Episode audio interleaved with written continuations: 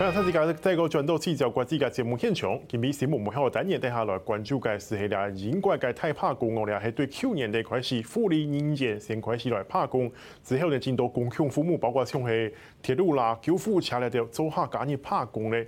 啊，到底怎么会引起呢个按道嘅罢工潮呢？今日要请到嘅系啊，淡江大学嘅欧洲研究所张富聪教授为大家来做解释。教授你好，主持人、各位观众大家好。所以我想先请教，就是英国这次的罢工哦，就像是我刚刚说的，就是从护理人员开始，人家说是号称是护理人员百年来最严重的罢工。那为什么会有这样的罢工潮啊？一下一个护理人员开始之后，然后哎，每个行业都开始加入加入，包括什么教教师工会啊、交通人员啊、驾照考官，全部都罢工，让英国几乎都对瘫痪了。是，我说为什么会这样的原因？罢工这件事情在欧洲是很稀松平常的，这是我必须要强调的。啊，特别是他们选择时间点也跟台湾截然不同啊，他们是选择在圣诞节前后，台湾选择三节嘛，对不对？那圣诞节前后新年来罢工，那最让这个业主或者是政府哦，达到他的痛处，能够最能够满足他的诉求。那这一波的一个一个罢工潮，你们我有看到一个特色，通常罢工的话是。公司行号里面去罢工，要求这个企业主来调调高薪水。那这次英国有没有看到说，很多公家单位啊，刚才你讲边境啊、警察啦、啊、医消防队了，甚至医护人员都上街头了。那这个是非常特殊的，在四十年来是最大波的一次罢工潮。在一九七九年啊，它的规模是比现在还大啊。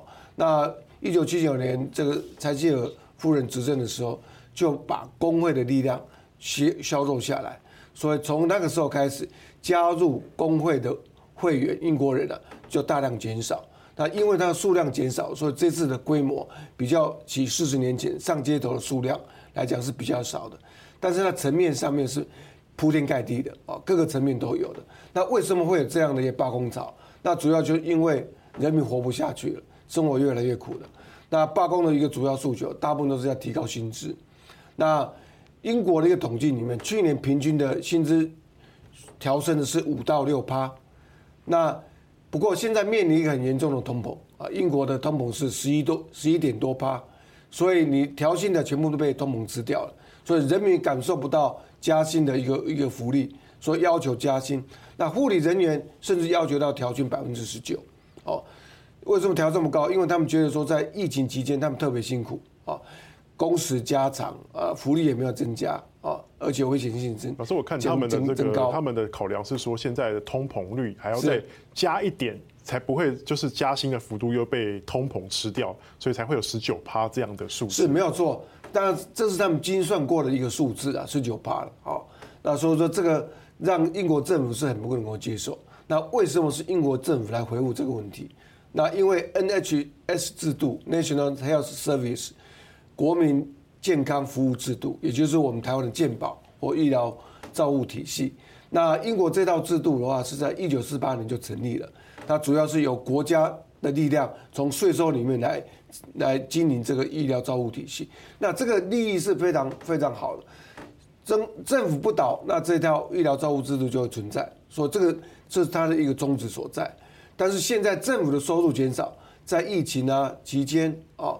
那这个百废萧条，英国脱欧之后，经济又又从不能够哦马上恢复过来。那现在要乌俄战争，种种的啊因素，使得这个物价飙涨的情况下，政府的收入减少，所以让他觉得说今天要加你十九八是不太可能。那这一套制度里面，在柴契尔夫人时期就一直在思考，要让它私有化，但是私有化在这段过程当中，又遇到一些很棘手的问题，比如说。这个欧债危机问题，现在的通膨或者之前的一些难民的问题，所以使得政府的财源一直受到受到限制啊。那这个情况之下，政府的力量越来越薄弱，那所以这套体系的问题越来越不能够解决的。那私有化的过程里面，到底要私有化到什什么程度？要用什么方法？那私有化会不会像？英国的国铁私有化所产生的一些安全上的顾虑，那这这种种因素都限制了这他们英国医疗照护体系哦不能够顺利私有化的一个一个原因。那这个情况之下，钱短缺了，那罢工潮出现了，甚至罢工之前有很多离职的这些这些医务人员。所以我们看到说，现在英国的医院里面，就连急诊室，哦，急诊室都还要排队，哦，那开到了病房你要等好几个礼拜，甚至好几个月的，所以这是非常一个头痛的一个问题。那这次罢工之后，会不会让英国政府重新去思考，要投出挹注一些新的资金，要改善这个制度，让医务人员这道。医疗体系能够健全，那这都是我们观察的。老师，那你刚刚提到其实是蛮多问题，包括这个 NHS 体系哈，因为我自己有在看国外的报，英国的报纸《泰晤士报》、《卫报》这些，是其实大概一个礼拜新闻当中，大概会有两三天的头条会是有关于 NHS 的人力啦，是或是说他的那个医护人员过劳的问题啊这些的哈。当然，老师，你再回到回过头来看，我们现在看一下说，这个护理人员罢工、救护车人员罢工，难道？不行吗？或者说它会造成什么样的社会影响呢？这是很老的问题嘛，哈。那罢工权啊，或者是说呃示威抗议的权利是宪法保障的权利，是每个人民都可以享受的，包括劳工啊。所以说罢工是合法的。那医医务人员甚至一些警消人员，他们是公家单位啊，那他们可以不罢工？那这个是在英国是被允许的啊。那现在的话，英国政府就朝向说，赶快要要立法，要去限制，要有条件让他们去罢工，啊，要让他们在维持基本的公共服务的一个水准底下，允许他们去做一些抗议的行动。那我觉得这个现在才要思考去立法去限制这个，已经缓不济急了。老师，我们先看一下，就英国政府它的这个法案会影响到的行业，包括说消防业啦、救护车业、铁路。卫生行业、还有教育、核能、边境管制人员，都是这次罢工的，几乎都在这次的罢工潮的范围里面。可是老师，你又提到一个问题，说由政府去限制罢工权，难道工会不会反弹吗？反而会火上浇油吗？所以说，这个就是有违违宪的余地嘛。从法律层面来讲，会违宪的余地。那第二个的话，就是劳资不和谐，那政府跟企业之间不和谐，政府跟工会又。回到几几十年前的一些对立的时候，对现在不好经济状况不好的情况的英国是雪上加霜的，所以这个是英国政府这苏纳克首相他必须要审慎去思考的一个问题。那回到一个问题，就人力不足，你现在叫军人来来援助啊？那军人本来就是要要做防卫性质、军事性质的防卫，那你现在。动用军人来做这个事情，我可以说他碰到国安问题吗？这个这个是很很吊诡的一事情啊，这个是不应该把它常态化。所以苏纳克政府必须要去赶快解决这个人力的问题。那人力问题，英国脱欧之前呢、啊，它有很多是来自欧盟国家的，比如说这中中欧的这这些罗马尼亚、保加利亚这些国家的会员国里面的这些人民来，所以脱欧之后，这些人就因为。工作生活没有保障，所以他们就回去了。所以这个也是造成说现在人力荒的一个主要的问题之一啊。是，老师，那这样子，我现在看到说，其实他们现在有个人力其实也出现短缺，因为脱欧的关系带来的冲击，然后压迫到了本来工作者，他们更血汗。现在有看到就是又有一个新的罢工潮，就是英国的公共服务部门的人员已经决定了二月一号就要罢工。那公务人员罢工，那他所影响的是大概十万人，然后一百二十四个政府部门。老师，那你怎么看这件事情啊？他有办法解决吗？所以这个是苏纳克会不会啊倒台的一个很很重要的一个环节，会是他的一个最后一根稻草。对，在四十年前，一九七九年那一次的一个罢工，大罢工，全国性大罢工，也让当时执政的工党下台。所以苏纳克他刚上上台不久，就接了这个烂摊子啊。所以他就考验他的危机管理能力。